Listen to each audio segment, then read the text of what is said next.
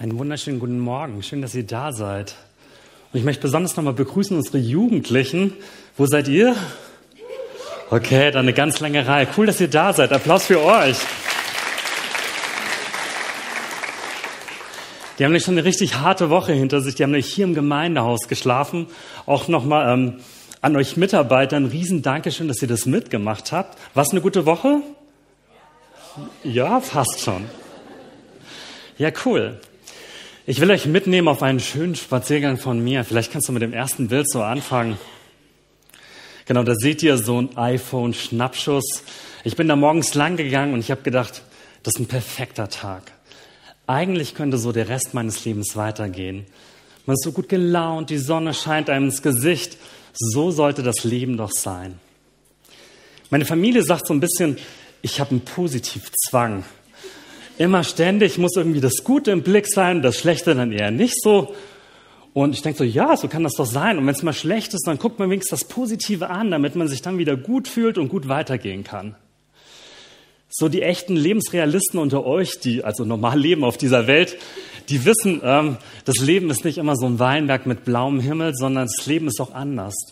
Da kommt ähm, nach dem Hoch kommt irgendwann tief. Der Sommer war mega mit 30 Grad, ich habe es geliebt, aber irgendwann kam jetzt der Herbst, wo ganz viel Regen runterkam. Es kommt immer wieder auch ein Tief nach einem Hoch. Wir haben Zeiten, wo wir plötzlich traurig sind, wo uns etwas so richtig ärgert. Zeiten, wo wir unruhig werden innerlich, so unausgeglichen. Und irgendwann hoffen wir, dass das wieder so weggeht. Aber was ist so, wenn nach Traurigkeit Traurigkeit folgt, nach Ärger Ärger, nach Einsamkeit alleine sein. Und wenn das irgendwie so eine Spirale ist, die immer weitergeht, wenn plötzlich das Selbstvertrauen fehlt, dann sind wir in einer besonderen Zeit angekommen. Und das nennen wir heute in dieser Predigt Wüstenzeit. Und meine Frage so an dich ist, welche Zeit ist denn gerade in deinem Leben, wenn du über dich nachdenkst?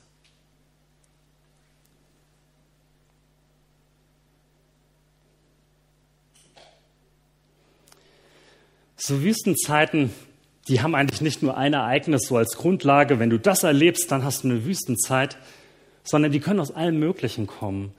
Das kann Streit sein, das kann auf der Arbeit Stress sein, irgendwie wenn die Führungskräfte einen kontrollieren oder einem unnötig Stress und Druck machen. Das können ähm, zerbrochene Liebschaften sein, eine Beziehung, die plötzlich nicht mehr funktioniert. Das kann eine Krankheit sein. Und man denkt immer, so Wüstenzeiten, da muss man irgendwie schon ganz weit im Leben drin sein, dass man das erlebt. Aber ich glaube, das kann man als ganz junger Mensch erleben. Das kann man als Kind erleben, als Jugendlicher, junger Erwachsener, aber auch eben später. Das kann eine Krankheit sein. Gerade eben konnte ich noch voll Sport machen. Ich war Fußballer. Dann kommt die Verletzung und plötzlich geht das nicht mehr. Das ist so einfach weg. Oder noch schlimmer, ich liege im Bett, bin abgeschnitten von all dem, was mir Spaß macht. Wüstenzeit. So ein Tief, was sich so richtig verfestigt hat. Ja, was soll ich denn jetzt tun? Also ich ähm, stimme dir voll zu, Diana. Ich hasse diese Zeiten. Ich sehe da nicht den Sternenhimmel in der Wüste, sondern ich will irgendwie raus. Ich wäre umtriebig und versuche irgendwie gegen Wände zu rennen. Und wenn es da nicht klappt, ja, dann bleibt irgendwie so Resignation übrig. Was mache ich in der Wüste? Wüstenzeiten, ein Zwiegespräch mit Gott. Ich will euch jetzt so mitnehmen in diesen besonderen Ort der Wüste. Wir wollen uns da eine ganz konkrete Situation anschauen und vielleicht so zwei, drei Sachen lernen darüber, wie wir selber mit Wüstenzeiten umgehen können. Ich hoffe, ihr seid mit dabei, euch darauf einzulassen. Genau diese Predigt ist jetzt nicht irgendwie was völlig anderes, sondern ihr wisst, Seitensprung, die Hochzeit einer Hure. Das ist unser Thema heute und da machen wir auch weiter. Wer bis in die letzten zwei Sonntage da war, der weiß, es geht um das Buch Hosea. Ein prophetisches Buch aus dem Alten Testament. Das hat nur 13 Seiten, das kann man sehr schnell lesen und ich motiviere dich, schnapp dir die Bibel und schlag das einfach mal so auf. Ja, diese Predigtreihe trägt den Titel Seitensprung. Und ich habe so gedacht, so, wow, ein aufregender, ein spannender Titel, irgendwie aber auch ein gefährlicher Titel irgendwie etwas, was ich ablehne, wo ich mich abgrenzen will. Und dann dieser Untertitel, Die Hochzeit einer Hure, da will ich gleich drauf eingehen. Äh, wer ist denn eigentlich Hosea? Ich habe euch noch mal einen kurzen Steckbrief mitgebracht für die, die die letzten paar Wochen nicht da war. Der hat gewirkt von 755 vor Christus bis 720 vor Christus. Und das ist wirklich irre lang her, fast zwei oder über 2750 Jahre. Und das ist was ganz Entscheidendes passiert. Das lesen wir in 2. Könige 17. Das könnt ihr euch so als historischen Hintergrund lesen. Da ist nämlich ein fremdes Reich gekommen, die Assyrer, und haben das Nordreich von Israel mitgenommen. Israel, die waren so zweigeteilt. Da gab es die zehn Stämme im Norden und die zwei im Süden. Und der Norden ist einfach einkassiert worden. Und über diesen Norden wissen wir gar nicht so viel. Hosea ist der Einzige, der über die schreibt. Die anderen kommen alle aus dem Süden. Und der ist sowas wie einer, der Poetry Slams schreibt. Der hat Poesie, der Dichtung, hat er dieses Buch verfasst und hat ganz viele Bilder, coole Geschichten da reingenommen. Und sein Name bedeutet Errettung, Befreiung. Also ähm, dein Name würde praktisch das Programm, das, was du vorhast mit deinem Leben bedeuten. Und Hosea ist dafür da, damit Israel errettet, befreit wird. Okay, das war so die Grundlage. Jetzt kommen wir nochmal zu dieser Einführung mit die Hochzeit einer Hure. Ich muss euch so gestehen, ich hatte überhaupt keinen Bock, das Buch zu lesen. Mich hat das genervt oder so. Warum reden die da von Huren und das ist doch voll abwertend und blöd. Und Hosea, der wird von Gott, kriegt er diesen Auftrag, Gomer, eine Prostituierte, zu heiraten und wie die dann darüber schreiben. Und, ähm, und ich habe mich so gefragt, haben nicht viele Männer eher ein Sexproblem? Warum ist irgendwie immer so der Frau, die Frau oft in der Bibel so der Bad Guy? Warum ist es nicht umgedreht? Und das ist vielleicht immer wieder gut zu wissen, sich zu sagen, die Bibel ist in einer patriarchalen Zeit geschrieben worden, also einer männerdominierten Zeit. Und da war das eben oftmals so, der Mann war richtig das Oberhaupt und bei der Frau ähm, wird oft in der Bibel so diese Versuchung, diese sexuelle Versuchung so interpretiert. Aber das ist gar nicht, was Hosea sagen will. Es könnte auch genau andersrum sein. Denn bei Goma geht es nicht darum, dass sie eine Prostituierte ist, dass sie sich selber verkauft, sondern es geht um ein Leben, das im Betrug lebt. Ein Ehepartner, der fremd geht. Stell dir vor, ähm, du bist mit einem Mann verheiratet und der Mann, ähm, der ähm, guckt jeder anderen hinterher. Der ist ständig nur am Flirten. Du hast ihn kaum, kannst ihn so festhalten, dass er schon wieder mit den anderen im Gespräch. Er betrügt dich. Und es ist ihm egal. Stell dir vor, du bist mit deiner Frau verheiratet. Sie sieht gut aus und ist irgendwie der Mittelpunkt. Du gehst irgendwie in eine Kneipe und sie spricht schon mit allen anderen Männern. Du kannst dir nie sicher sein, wenn sie auf Geschäftsreise ist, was passiert. Betrug. Es geht also hier gar nicht so sehr, dass es eine Prostituierte ist, weil viele Prostituierten haben ganz schwierige Lebensgeschichten, die durch Missbrauch und schwierige Lebensphasen gekennzeichnet sind. Sie haben sich das nicht selber ausgesucht. Aber es geht darum, dass Gomer Hosea in der Ehe betrügt. Und das Zweite, ähm, diese Beziehung Hosea und Gomer ist eine Beziehung und Gott und Israel. Die beiden ähm, spielen in diesem Buch eine wichtige Rolle. Wir gucken jetzt noch ein bisschen zurück, damit wir wieder andocken können. Es fängt an mit dem zweiten Vers. Als der Herr zum ersten Mal zu Hosea sprach, sagte er ihm, Geh und heirate eine Hure. Mit ihr sollst du Hurenkinder zeugen. Das ist ein Sinnbild dafür, dass das Land zu Prostituierten geworden ist. Es hat den Bund mit mir gebrochen und ist vom Herrn abgefallen. Also hier geht es gar nicht so sehr um diese sexuellen Seitensprünge, die zeigen das Offensichtliche, sondern das, was dahinter ist. Ein geistlicher Seitensprung. Ich verlasse den Gott, mit dem ich einen Bund habe, mit dem ich eine Freundschaft habe und gebe mich anderen Liebhabern, anderen Götzen hin und erwarte von denen, dass sie mich versorgen. Es geht eigentlich um eine gebrochene Freundschaft mit Gott. Warum macht Gott das so? Warum lässt er den Hosea diese prostituierte Gomer heiraten? Wieso ist das Buch überhaupt geschrieben worden? Und da habe ich einen total coolen Satz gefunden, der aus der Sicht Gottes so aufgeschrieben wurde, also über Gott. Du verstehst nicht meine Liebe, bis du eine Person liebst, die dich betrügt.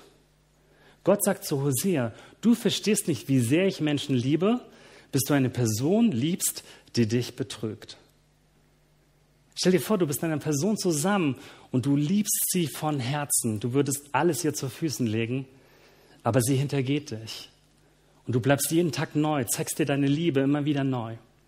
Und so sagt Gott, so fühle ich mich, so ist mein Herz. Und erst so sehr, wenn du das verstehst, dann weißt du, wie sehr mir Menschen wichtig sind.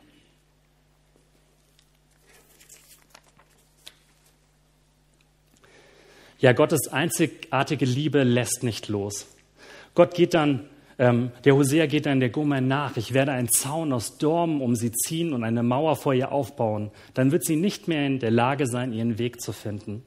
Man weiß manchmal nicht so richtig, ist da jetzt Gomer gemeint oder Israel. Das verschwimmt irgendwie in diesem Buch miteinander.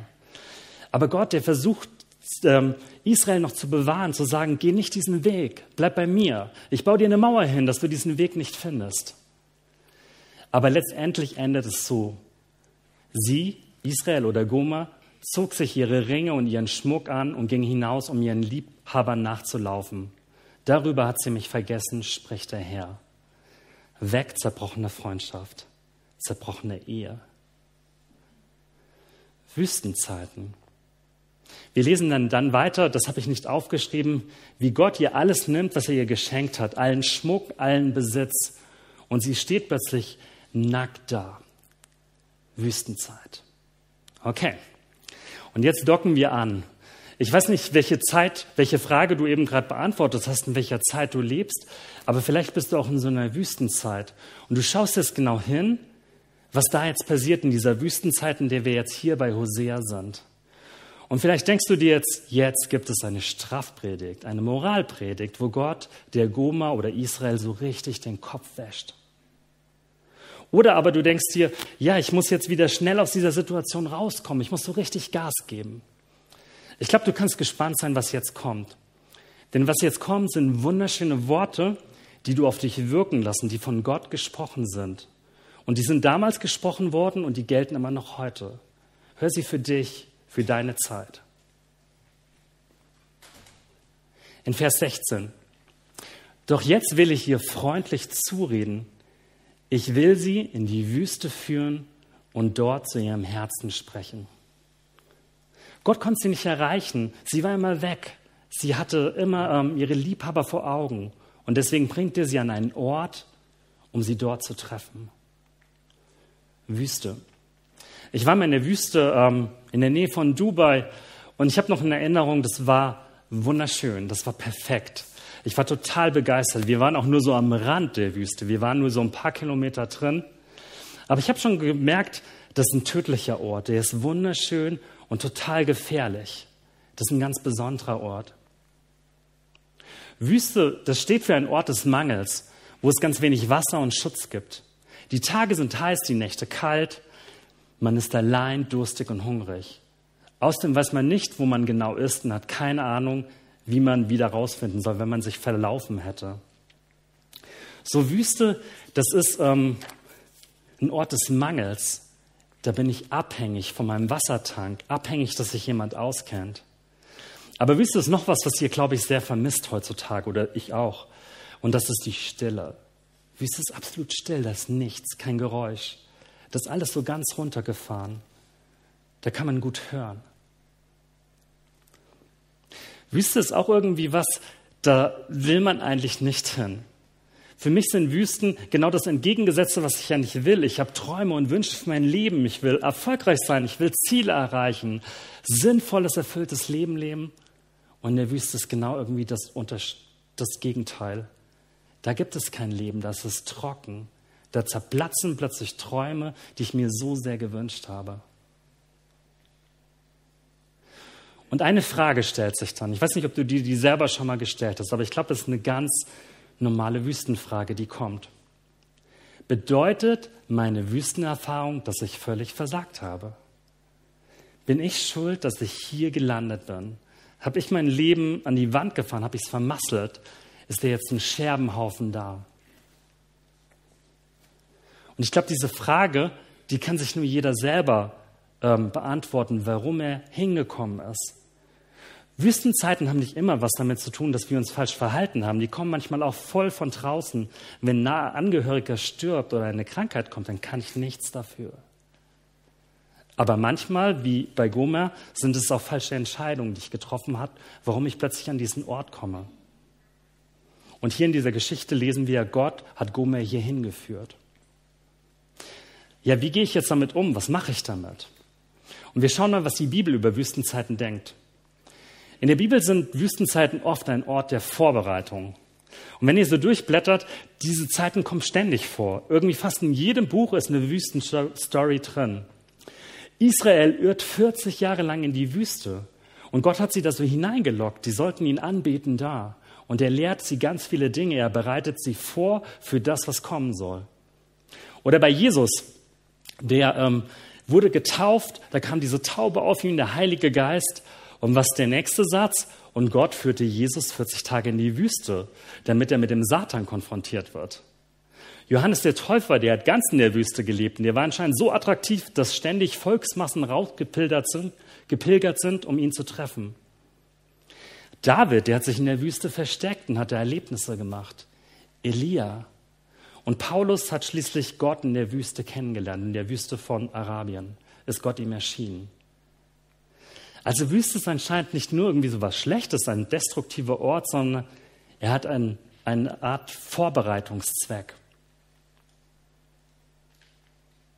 Ich habe dieses Zitat von Billy Graham gefunden.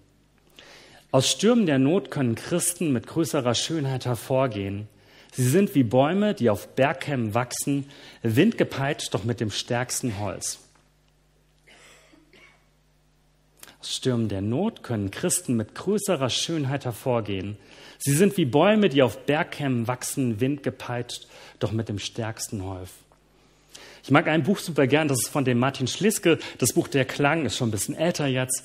Und der schreibt auch sowas. Der schreibt, glaube ich, sowas von Wetter- oder Sturmeichen, die auf Bergen wachsen und die haben besonders starkes Holz. Und da schnitzt er dann seine Geigen draus.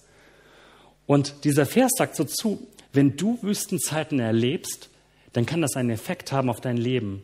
Es macht dich stärker. Du bekommst tiefere Wurzel. Du kannst irgendwie besser standhalten, wenn Widerstand auf dich zukommt. Biologen haben herausgefunden, dass es tatsächlich auch auf Pflanzen zutrifft. Dass Pflanzen, die öfters schon mal irgendwie so eine ähm, schwierige Witterung mitgemacht haben, dass die resistenter werden. So unsere Fichten in Hessen, die haben das nicht mitgemacht, die kannten das anscheinend nicht, Wüstenzeiten, die sind alle verdorrt. Aber das ist tatsächlich so ein Prinzip in dieser Welt, dass wir stark werden in den Wüstenzeiten. Doch jetzt will ich hier freundlich zureden. Ich will sie in die Wüste führen und dort zu ihrem Herzen sprechen. Gott, der führt so ein Herzensgespräch. Und er hat freundliche Worte. Der ist nicht kritisch. Der haut nicht noch irgendwie was drauf, sondern der wendet sich uns zu. Wie oft versuche ich bei Menschen so den Willen anzusprechen, ihn zu überzeugen. Aber Gott, der will dein Herz gewinnen. Der will, dass dein Herz sich ihm zuwendet. Und das konnte irgendwie vorher nicht passieren, sondern erst dort ist der Ort, wo du ihn hören kannst, wo er zu dir sprechen kann.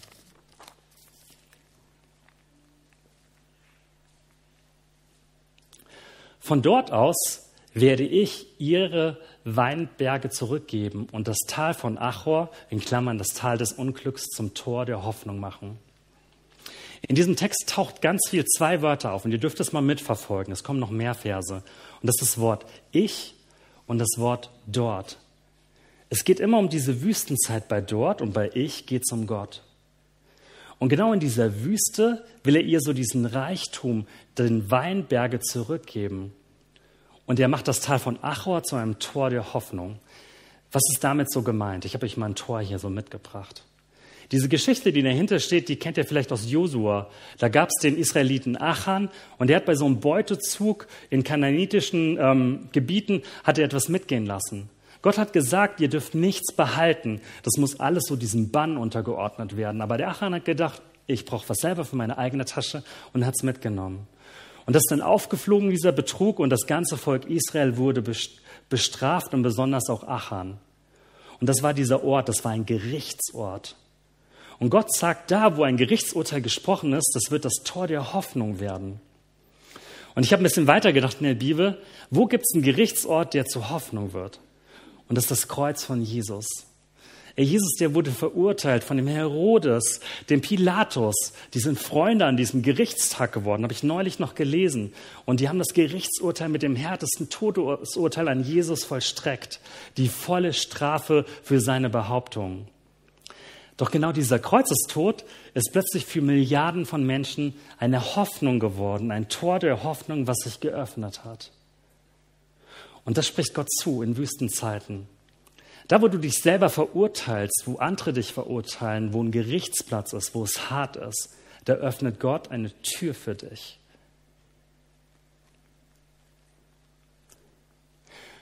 Dort wird sie sich mir anvertrauen, dort in der Wüste, wie sie es in ihrer Jugend tat, als sie aus Ägypten kam.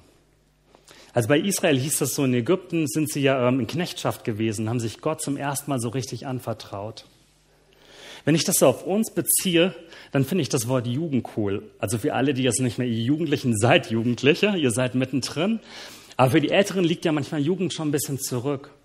Und Jugendzeit, das steht so für eine übersprühende Liebe, dass man begeistert ist, dass man so, ja Gott, Jesus, ich gebe dich dir hin. Wie so für Jugendevents, ja klar, reisen wir nach Afrika, wir gehen mit. Wir machen das, Jesus, wir sind voll dabei, wir geben dir unser ganzes Leben. Und wenn man älter wird, sein Boot bekommt, sein Auto, sein Haus und so mehr so Kontrollsachen, dann wird alles so gesättelter. Das Kuchenstück irgendwie, was ich Jesus geben will, wird ein bisschen kleiner. Es wird alles ein bisschen seriöser und ernsthafter. Und Gott wünscht sich diese erste Liebe. Du darfst dich mir neu anvertrauen und du darfst so handeln, wie du es in der Jugend getan hast. Komm zurück zu dieser ersten Liebe, wie in Ägypten, wie in deiner Jugendzeit. Und ich habe diese, ähm, wie nennt man die nochmal? Wunderkerzen, genau, das war das Fachwort dafür. Das sprüht so richtig. Und das finde ich irgendwie schön, dass so ein erster Blick so, Wüstenzeit ist nicht trocken und tot, sondern das was Lebendiges drin, was Sprühendes. Und der Herr spricht, an diesem Tag wirst du nicht mehr mein Baal, mein Herr zu mir sagen, sondern wirst mich stattdessen meinen Mann nennen. Bale, das waren ja die Götter und Ascherer, die die Israeliten verehrt haben. Mein Herr ist top-down. Da steht der Gott und er sagt dir, wie es zu laufen hat. Und du sollst mich nicht mehr mein Herr nennen, sondern mein Mann. Und ich ergänze das mal für die Männer, meine Frau. Da steht ein ganz großartiges Bild so dahinter. Und vielleicht kommen da so Gefühle bei euch, wenn ihr an eure eigene Hochzeit denkt oder eine, die ihr dieses Jahr so besucht habt. Über Gott gibt es ganz viele Bilder in der Bibel. Da gibt es den König, der über sein Volk herrscht. Da gibt es den Hirten, der Schafe hütet. Da gibt es den Papa, der auf seine Kinder aufpasst. Und jedes Bild ist großartig. Aber wenn es ein Bild gibt, was alle Bilder toppt, was viel, viel tiefer ist, ohne dass ähm, den anderen Bildern was fehlen würde, dann ist es das Bild von Bräutigam zu Braut. Gott ist der Bräutigam und wir sind seine Braut. Jetzt sind wir Männer herausgefordert. Ich habe eben gesagt, dass manchmal die Frauen voll schlecht wegkommen in der Bibel und jetzt kommen wir Männer. Ähm, dass wir uns umdenken müssen. Wir sind ähm, der Female Part jetzt dabei, aus der Brautperspektive. Und Gott sagt so zu, du sollst meine Braut sein, mein, mein Mann. Genau, jetzt komme ich schon selber durcheinander. Und das steht so für diese tiefe Innigkeit, mit der Gott mit uns verbunden sein will. Das ist diese großartige Liebe, dass Gott sagt, für meine Braut, für die will ich alles tun. Stell dir so vor, dieser Gang, der rote Teppich liegt, hier vorne steht der Bräutigam und die Braut kommt so langsam reingelaufen. Und der Mann sagt so, ey, ich leg dir die Welt zu Füßen, ich warte auf dich, ich freue mich auf dich. Und so ist dieses Bild von Gott in der Wüste. Er freut sich auf uns, er freut sich auf dich, er sagt, komm her zu mir. Du sollst mir ganz gehören. Ich will dir alles geben, was ich habe.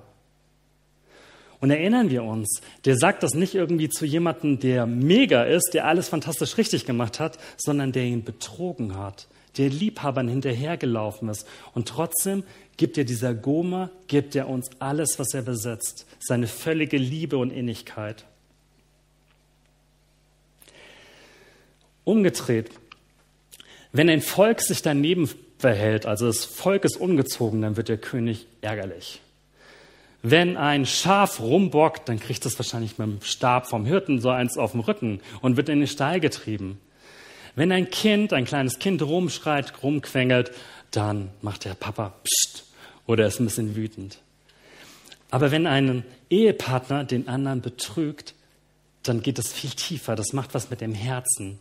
Das ist ein ganz tiefer Schmerz, was Gott da durchgemacht hat. Das ist was ganz anderes, was er uns schenken will. Er will uns auf Augenhöhe begegnen und ihm sein ganzes Herz schenken. Und deswegen ist das so tief, wenn hier Gott sagt, du sollst äh, mich meinen Mann nennen, du sollst meine Frau sein. Ich will dich die Namen der Bale vergessen lassen. Ihre Namen sollen bei euch nicht mehr erwähnt werden. Ich will, Gott wird das machen. Das ist nicht unser Job. Wir denken immer, hey, wir räumen jetzt unser ganzes Leben aus, machen uns nice für Gott und sehen so richtig gut aus. Aber Gott weiß, wie unmöglich das ist, ähm, loszulassen, vielleicht von Götzen, von Dingen, die unser Leben kontrollieren. Gott will uns die Namen unserer ähm, Dinge, wo wir ähm, nachfolgen, vergessen lassen. Ihre Namen sollen nicht mehr erwähnt werden. Das ist ein Blick in die Vergangenheit. Ich weiß nicht, was in deinem Lebensbuch so steht. Ähm, ich kenne so meine Lebensgeschichte, welche Seiten da aufgeschrieben sind. Aber ich weiß etwas, wenn ich nicht, nicht mit meiner Vergangenheit auseinandersetze, dann habe ich keine Zukunft. Wir müssen zurückschauen und Gott geht in diesem Moment so auf diese Lebensgeschichte von Gome ein. Wir müssen hinschauen. Ich werde dich das vergessen lassen, ich werde es wieder heil machen. Aber wir müssen daran. Und ich will dir dabei helfen. In Vers 20. Dann will ich für dich einen Bund mit allen wilden Tieren schließen, den Vögeln des Himmels und mit den Tieren, die auf dem Boden kriechen, damit sie dir nicht mehr wehtun.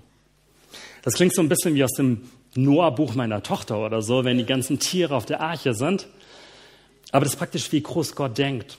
Gott denkt nicht nur von dem Einzelnen her, sondern der denkt an den Bund, der umspannend ist, der die Natur mit aufnimmt. Das ist so praktisch, ich will diese Erde nicht mehr vernichten, sondern ich will, dass ihr nachhaltig lebt, dass ihr in Verbundenheit mit dem lebt, was um euch herum ist. Und wenn ich jetzt mit diesen wilden Tiere, das ist so ein Symbol dafür, ich will dich schützen. Ich will dir Sicherheit geben. Das ist auch so ein bisschen dieses Ehe, ich will für dich da sein. Dann haben wir nochmal dieses Naturbild, was jetzt angesprochen wird. Könnt ihr noch? Vers 21. Ich will dich für immer zu meiner Frau machen.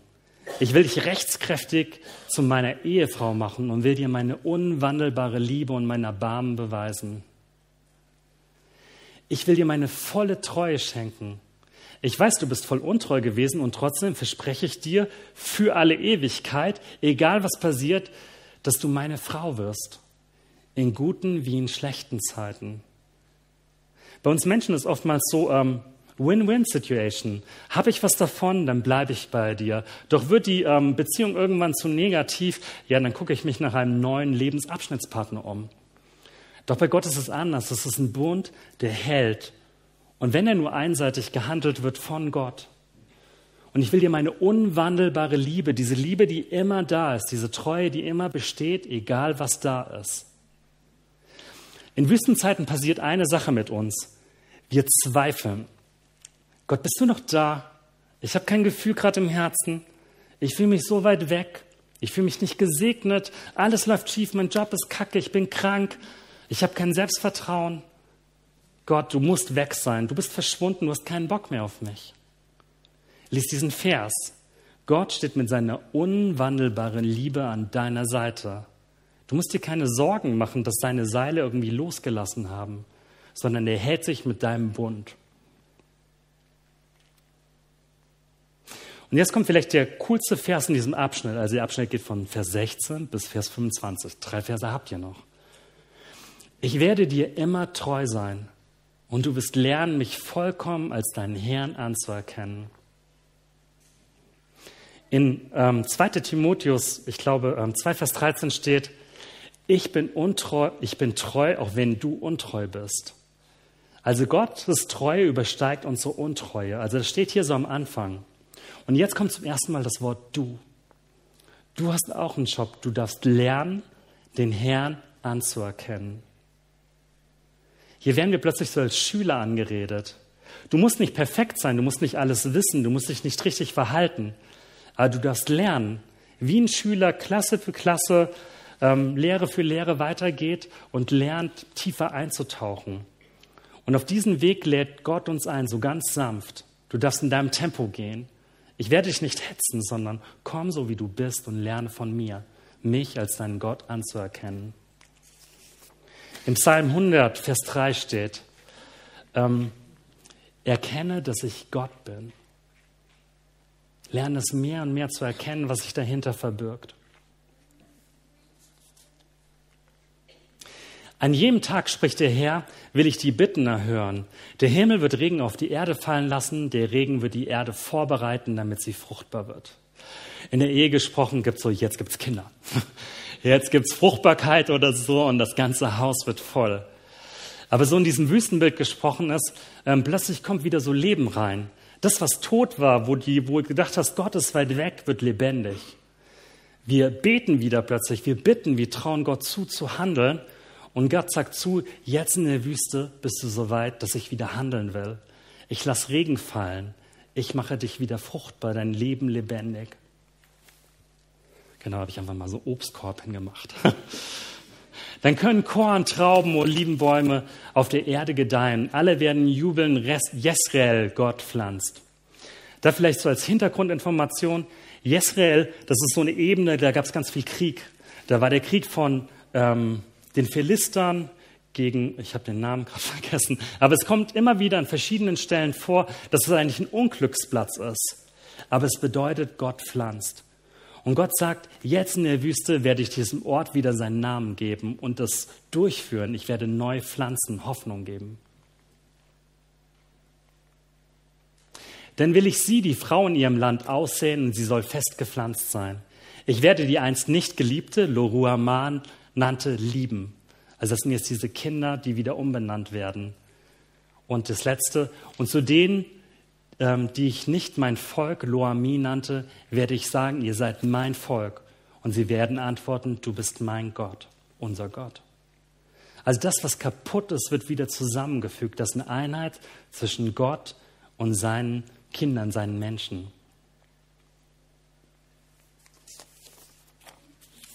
Genau, ich bin ein bisschen schneller durchgegangen, damit wir jetzt noch einen Blick, ähm, was wir so mitnehmen können, darauf werfen können. Ich habe euch ein paar Überlebenstipps für die Reise in die Wüste mitgebracht.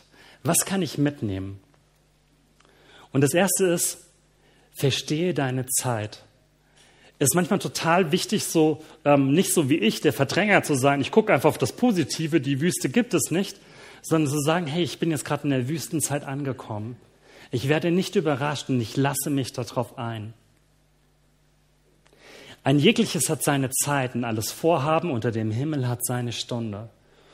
Und Wüstenzeiten haben ihren Ort. Und das ist nicht nur schlecht, sondern das kann eine ganz gute, wertvolle Zeit sein, wenn wir uns darauf einlassen. Der zweite, Gott ist da. Wir fühlen uns oft einsam und fühlen uns verlassen, dass wir ganz allein in der Wüste sind. Nur ich bin noch da und allen anderen geht's gut. Im Psalm 139 steht, Flöge ich hinauf in den Himmel, so bist du da. Stiege ich hinab ins Totenreich, so bist du auch da. Hey Gott, der ist 24-7 immer da. Der ist an deiner Seite und du musst dir keine Sorgen machen. Du musst dich eher fragen, wo bist denn du? Bist du bei Gott? Nimmst du seine Gegenwart da wahr? Ich werde dich nie verlassen oder aufgeben. Das ist ein Vers aus Hebräer 13. Den kannst du dir vielleicht so mitnehmen. Gott sagt dir zu, ich werde dich nie verlassen oder aufgeben. Widerstehe dem Drang, die Dinge selber in die Hand zu nehmen. Wir sind oftmals so Macher. Wir wollen es selbst in der Hand. Wir wollen uns aus dem Sumpf wieder rausziehen und kriegen es oft nicht hin. Oder wir treffen ganz viele Entscheidungen. Wir wechseln den Job, stürzen uns in die nächste Beziehung, machen irgendwas, damit es uns irgendwie wieder gut geht in der Wüste. Aber wir haben eben gerade so gelesen, wer der Handelnde ist, und das ist das Ich, nicht das Du. Das ist Gott, der Dinge machen will. Die Wüste ist der Ort, an dem Gott handelt, an dem du vielleicht ganz neu erleben kannst, dass der wirklich allmächtig ist, dass dir liebevoll bist, dass du seine Frau bist, um die er sich kümmern will.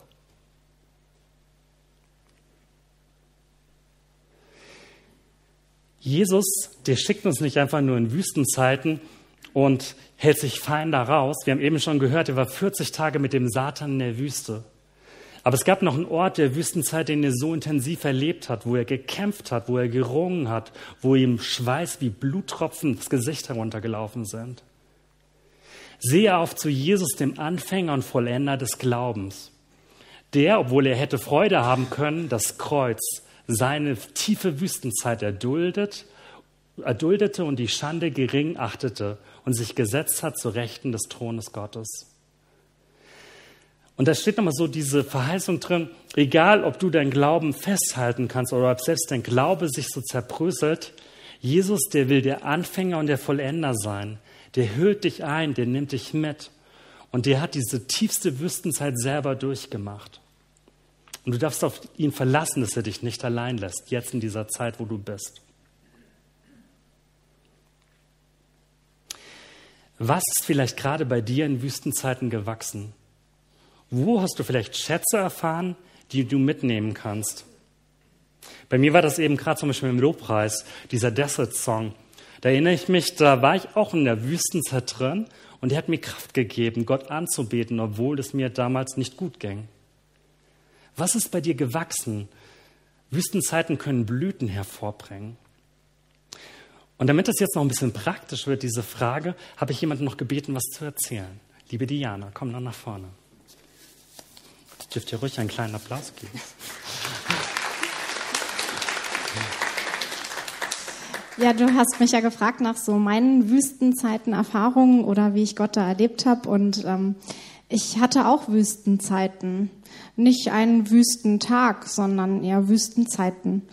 Und ähm, ich weiß noch, ich saß hier im Gottesdienst ähm, im Gebet und ich war so fertig, ich war so niedergedrückt ähm, ja, habe mich so sehr in der Wüste gefühlt. Und ich saß im Gebet und ich habe Gott gefragt, Gott, bist du wirklich vollkommen gut? Bist du wirklich vollkommen gut, Gott? Und es war ein Gottesdienst mit Abendmahl und dann hat Jochen die Einsetzungsworte gesagt und ähm, Christi Leib für dich gebrochen, Christi Blut für dich vergossen. Jesus ist für dich ans Kreuz gegangen. Und ich hatte den Eindruck, dass Gott zu mir sagt, und da fragst du dich, ob ich vollkommen gut bin?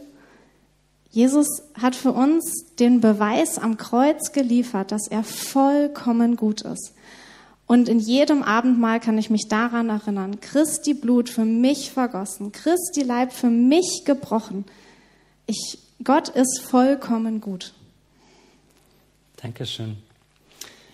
Wir wollen jetzt noch am Ende etwas machen. Wir wollen gerne beten für euch, wenn du dich gerade in der Wüstenzeit befindest. Und ihr dürft einfach mal dazu aufstehen. Genau, und wir werden dann beten. Ähm,